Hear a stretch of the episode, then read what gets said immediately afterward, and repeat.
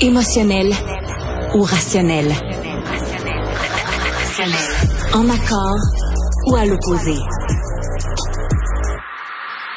Par ici, les brasseurs d'opinion et de vision. Les rencontres de l'air. Bonjour Marie. Salut Mario. Alors le président d'Hydro-Québec, Michael Sebia, qui a déposé ce matin euh, son plan là, pour l'avenir d'Hydro-Québec, surtout jusqu'en 2035, un peu de vision jusqu'en 2050 aussi euh, dedans. Euh, première question avant d'arriver dans les sujets que tu as soumis, mais est-ce que tu as l'impression quand même que ça fait du bien dans le sens que on a tellement parlé, là, M. Fitzgibbon, M. Legault, nous les médias, l'opposition, les oppositions, d'avenir énergétique, mais comme on parlait autour d'une page blanche, là, tu sais, Fitzgibbon lançait, ah, flore augmenter, telle quantité. Il me semble que c'est la première fois que tout à coup la discussion se structure autour d'un document de base, là. Ah, non, mais totalement, Mario. Enfin, là, on peut discuter sur quelque chose parce que, tu sais, ça fait, ça fait des, des mois, là, on va dire comme ça, où là, t'as une journée, t'as Pierre Fitzgibbon qui sort sur la sobriété énergétique, puis les lave-vaisselle à 2 heures du matin, puis là, t'as Benoît Charette, le ministre de l'Environnement, qui dit non, non, non, on fera vraiment pas ça, c'est pas ça notre vision. Puis là, t'as M. Legault qui sort sur euh, les barrages, puis le nucléaire, puis euh, euh, l'autre qui dit non, non c'est pas là qu'on s'en va. Puis là, Pierre Fitzgibbon qui revient en disant, mais là, on va augmenter probablement les tarifs d'électricité. Puis M. Legault qui dit, ça se fera jamais. donc, c'est vrai qu'on partait un peu dans toutes les directions. donc là, je veux dire, c'est le fun, on a quelque chose à déposer. Bon, ça s'appelle un plan. Là. Moi, je, je trouve qu'on est plus proche quand même d'une vision que d'un plan parce que il y a quand même beaucoup d'éléments auxquels il va falloir décortiquer ça au cours des prochains jours. Là, mais tu sais, je pense qu'il manque encore, tu sais, ça soulève beaucoup de questions auxquelles on n'a pas beaucoup de réponses, mais au moins il y a, y a, une vision. Puis tu, tu me permettras, Mario, puis je t'ai entendu le, le mentionner aujourd'hui justement à, à, SCN. Puis moi, c'est ce qui m'a marqué beaucoup, c'est euh, c'est le, l'élément service à la clientèle, c'est l'élément client, tu sais, parce que dans tous ces échanges-là qu'on a fait à droite, à gauche, euh, c'est souvent sur des contraintes aux clients ou sur des barrages, des grands, grands projets, mais là, ça nous passe un peu 300 000 pieds au-dessus de la tête euh, comme consommateur. Mais j'ai trouvé ça hyper intéressant que Michael Sebia note le fait que les pannes à répétition, c'est frustrant pour beaucoup, beaucoup de, de clients. Puis ça se là, il met, il met de l'argent ces pannes. Ça va pas aller en diminuant. Il, double, non, ça, il double les montants, c'est ça. Il double les montants, puis c'est une bonne chose. Moi, j'ai été pris comme plein, plein de Québécois dans celle du mois de mars. Rappelle-toi où il y a eu les, les mm-hmm. verglas euh, je suis dans le cœur du plateau Montréal. Écoute, c'est pas compliqué. On faisait le front d'à peu près tous les tous les journaux parce qu'il y avait des arbres qui étaient tombés partout. Il y avait des branches avec des fils électriques dans les rues là, qui, qui pendaient parce que les, les fils sont pas enfouis. Là, j'ai vu que c'était une des, des, euh, des, recommandations puis des avenues qui vont prendre dans certains secteurs. On peut penser que des secteurs euh, comme Montréal ou des nouveaux secteurs vont être enfouis aussi. Mais tu sais, ça, je trouve que c'est faire face à la réalité euh, d'un dossier où il va y avoir effectivement probablement de plus en plus plus de, de, de verglas durant l'hiver. Donc, de plus en plus, il pourrait y avoir des pannes. Donc, là, toute la question de la gestion du réseau fait partie de son plan. Ça, c'est super intéressant. Hmm.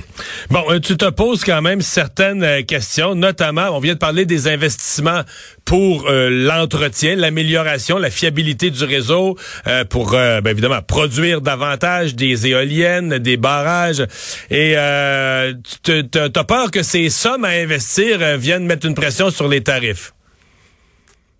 Ben, écoute, moi, il y, a, plusieurs éléments là, qui, auxquels euh, j'ai bien hâte d'avoir des réponses, mais tu sais, le, le, plan qui a été présenté, on parle des investissements, des dépenses autour de 15 milliards. sais, on a parlé beaucoup, beaucoup, beaucoup du coût de construction du tramway de Québec là, dans les derniers jours. Ben, c'est l'équivalent d'un tramway et demi par année. Sais, ça te donne une idée, là. C'est ça l'investissement qu'il faut aller chercher. Donc, ça coûte extrêmement cher, le plan qui est sur la table à l'heure actuelle. Donc, je ne sais pas à quel point c'est illusoire de penser qu'on ne touchera pas au tarif d'électricité. Je sais que Michael Sebia, le premier ministre Legault a dit non, non, on ne touchera pas à ça, c'est au maximum 3 mais je ne sais pas à quel point, quand tu veux développer un, ben, plan qui est aussi ambitieux, ouais, mais on touchera pas, on touchera pas au tarif résidentiel. En tout cas, c'est ce qui est écrit dans, c'est ce que François Legault avait demandé, c'est ce qui est écrit dans le document aujourd'hui. Mais à la première ou la deuxième question à la conférence de presse, on a parlé de l'autre tarif, du tarif des industries, des entreprises, des, tarifs d'affaires. Et là, euh, Michael Sebia a fait une réponse assez courte, très précise. Vous me demandez est-ce que ça, ça il n'y a pas de décision de prise, mais est-ce que, vous, est-ce que vous, si vous me demandez est-ce que ça, ça pourrait augmenter, la réponse c'est oui. Ah, ben, il y a de la marge de manœuvre de ce côté-là. on n'arrête pas de dire justement qu'on vend notre électricité un peu à rabais pour attirer des entreprises. Euh, c'est sûr qu'il y a une marge de ce côté-là aussi, mais ça reste, Mario, que 15 milliards par année, là, c'est des bidous. C'est beaucoup. C'est beaucoup d'argent. Par contre, par contre, la partie production, ouais, la partie production, dans le passé, quand on a construit le débarrage, généralement, on emprunte en se disant, ça, ça rapporte tellement, ça produit tellement d'argent que, tu on est capable de se, on est capable de leur payer puis il en reste. Avec ça, ce sera à voir comment, en fait, euh, est un pas mauvais gars pour financer des. Non, non, mais non, c'est sûr que, tu sous-ministre aux finances. Puis il y a l'argent du fédéral, là. Il y a l'argent ben, du fédéral. Il y a fédéral, assurément. Mais tu sais, quand tu parles d'emprunt, tu sais, on, on, regarde juste dans la dernière année, tu sais, le, le, budget, l'emprunt, la dette du Québec, euh, il y a 1,2 milliard supplémentaire qui est dû juste à l'augmentation des intérêts. Parce que si ça nous coûte plus cher, euh, hmm. tu sais, financer nos hypothèques, ça coûte plus cher aussi euh, quand le Québec emprunte de l'argent. Hmm. Donc, tu sais, faut être conscient de ça aussi. L'autre élément que j'ai, j'ai, j'ai bien de voir, tu sais, pour raser son projet. Là, ce qu'on comprend, c'est qu'Hydro-Québec va avoir besoin de beaucoup, beaucoup, beaucoup de travailleurs et de travailleuses pour faire ces grandes infrastructures-là. On parle de 35 000. 35 000, donc 42 000, tu sais, 5 000 en 2025. Bon, ça, c'est dans deux ans, mais 42 000 en 2031, 55 000 en 2033. Donc, une moyenne de 35 000 travailleurs. Euh, c'est sûr qu'on est dans une période, on sait toi et moi, que ça court pas les rues. Déjà, on a besoin de monde pour construire des maisons, des hôpitaux, des CPE, à côte de, puis, puis pour mettre des gens dans. Donc, tu sais, puis ça, même Michael, c'est bien, il, il s'est pas caché de son inquiétude par rapport à ça, mais 35 000 annuellement, c'est hmm. beaucoup de travailleurs. Je sais pas, je, je me suis posé la question en voyant les chiffres. On part de combien? Mettons cette, cette année, là, en 2023, cet été, l'élagage, euh, des, des branches, euh, les travaux de construction. Il y a combien de travailleurs qui ont travaillé pour Hydro cette année? C'est comme ça. J'ai de la misère à évaluer. C'est-tu 5 000? C'est-tu 8 000? C'est-tu 10 000? C'est-tu peut-être c'est déjà 20 000? Fait que tu dis, moi, à 35 000, c'est pas...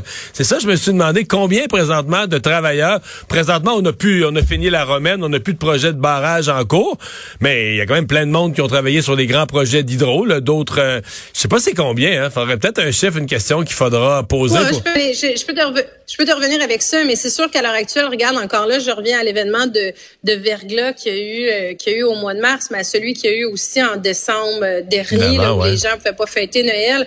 La main d'œuvre ne suffisait pas dans ces situations-là hmm. euh, pour, tu sais, tout le monde était en overtime, puis ça suffisait pas pour réparer. Donc c'est sûr qu'il, tu sais, je veux dire, on, on doit pas être en, on doit pas être en surplus, mais je te reviendrai avec ce hmm. chiffre-là, c'est certain. L'autre affaire dans, qui a attiré ton attention, c'est l'idée de tripler euh, la production éolienne. Et là, on a donné, on dit, ouais, mais là, la, superficie sur laquelle il faudrait planter des éoliennes, c'est un ordre de grandeur ou une idée, mais c'est euh, la superficie de l'île de Montréal, c'est pas petit c'est pas petit là, puis c'est beaucoup, beaucoup, beaucoup d'éoliennes là aussi là. Puis je me demande si, tu sais, ça aussi c'est très ambitieux, mais faut être conscient qu'il va y avoir des enjeux d'acceptabilité sociale. Tu sais, je regarde juste cet été, euh, Hydro-Québec avait fait un appel d'offres de 1500 mégawatts. C'est un dossier dans lequel j'avais, tu sais, j'animais cet été justement aussi à Cube. J'avais reçu le maire de Salaberry de Valleyfield parce qu'il était prêt avec ça, parce qu'il se faisait, il y avait plein de municipalités qui se faisaient un peu enfoncer à travers la gorge des, euh, des appels d'offres pour des éoliennes. Il y en avait un autre aussi qui accrochait dans le coin de, dans le centre du Québec, d'un coin agricole, euh, un peu à l'ouest de Victoriaville. Là aussi, il y avait un projet qui ça accrochait beaucoup avec le monde agricole. Il y en avait plein écoute, j'avais parlé à, la FQM, à l'Union des municipalités, qui disait, écoutez, là, ça va tellement vite le développement qu'il faut faire les choses comme il faut. Puis là, la réaction des municipalités, tu sais, c'est, c'est faut que tu fasses, si tu veux aller chercher de l'acceptabilité sociale, faut que tu communiques, faut que tu expliques ton projet. Donc là, est-ce que, tu sais, à un moment donné, il y a un maximum de, d'éoliennes que les gens vont peut-être vouloir dans leur cours? Puis ce que je note dans le plan qui est déposé par rapport à celui de Sophie Brochu, Sophie Brochu misait beaucoup sur la question de la sobriété euh, énergétique. Tu sais, puis on sait au Québec, on est les troisièmes plus grands consommateurs d'électricité dans le monde par habitant. sais. Donc, on a de la marge de manœuvre sans venir toucher notre qualité de vie pour, tu sais, juste un peu changer nos habitudes, mais on n'a jamais vraiment, tu sais, je pense qu'Hydro-Québec n'a pas tant que ça avancé là-dessus pour nous sensibiliser, pour essayer de faire soit des tarifs préférentiels, mais là, dans le plan qui est présenté, on n'est plus du tout là-dessus. Là. C'est vraiment un plan qui mise sur la croissance, beaucoup moins que sur la question de la sobriété, mais je me demande si c'est ça, si à quel point tu peux mettre des éoliennes au pied carré au Québec sans que ça vienne gêner, puis sans qu'il n'y ait pas une levée de bouclier là. En tout cas, il y a pas des défis, Mario. Tout ça pour dire ça, c'est un beau, beau plan. mais il, y a quelques défis sur la route. Je pense pas tout à fait que c'est la dernière fois qu'on en parle. Merci, Marie. À demain. Bye, Mario, à demain.